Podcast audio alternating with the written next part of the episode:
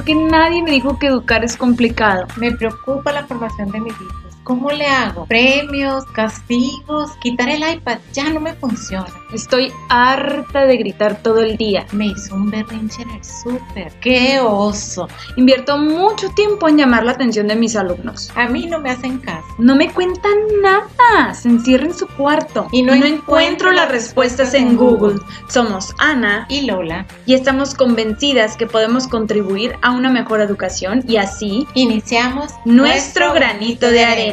En este espacio compartiremos temas relacionados a la educación y crianza de niños responsables, Felices, alentados a dar lo mejor de sí mismos. También abordaremos tips para un estilo de vida saludable en familia. Este podcast va dirigido a papás Maestros, abuelitos y formadores y, a todas aquellas personas que nos quieran escuchar. Comenzamos.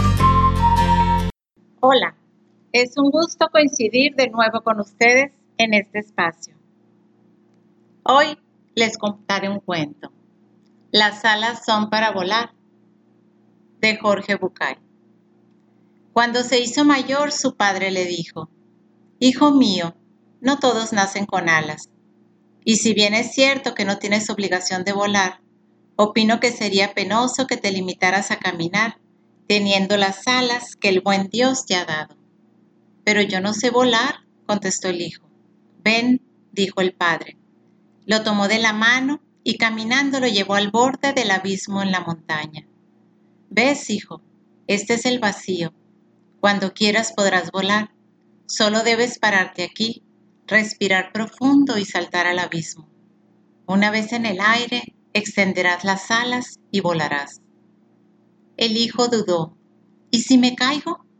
Aunque te caigas no morirás, solo algunos moretones que te harán más fuerte para el siguiente intento, contestó el padre. El hijo volvió al pueblo a ver a sus amigos, a sus compañeros, aquellos con los que había caminado toda su vida. Los más estrechos de mente le dijeron, Estás loco, ¿para qué?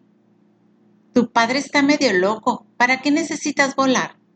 ¿Por qué no te dejas de tonterías? Y además, ¿quién necesita volar? Los mejores amigos también sentían miedo. ¿Y si fuera cierto? ¿No será peligroso? ¿Por qué no empiezas despacio? Prueba a tirarte desde una escalera o desde la copa de un árbol, pero desde la cima. El joven escuchó el consejo de quienes lo querían.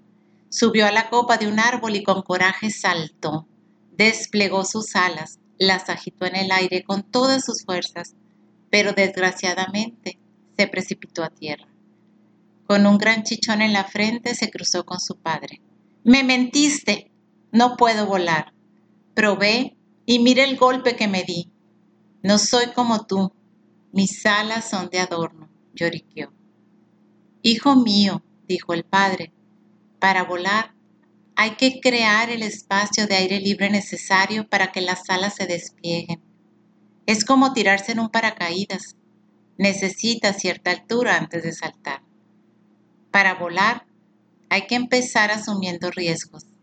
Si no quieres, lo mejor quizás sea resignarse y seguir caminando como siempre. Sin duda, en el camino de la vida nos podemos tropezar. Y a veces por miedo a no poder soltar alguna situación que nos provoca malestar o sufrimiento, duda en la vida se nos presentan muchas situaciones y está en nuestras manos salir de ellas.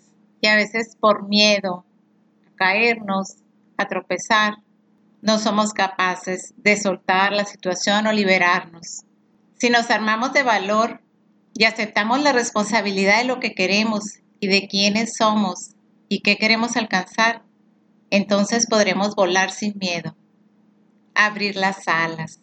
Este cuento corto nos ayuda a reflexionar en la importancia de tomar riesgos, de atrevernos a alcanzar metas, a salir de nuestra zona de confort y hacer cosas diferentes.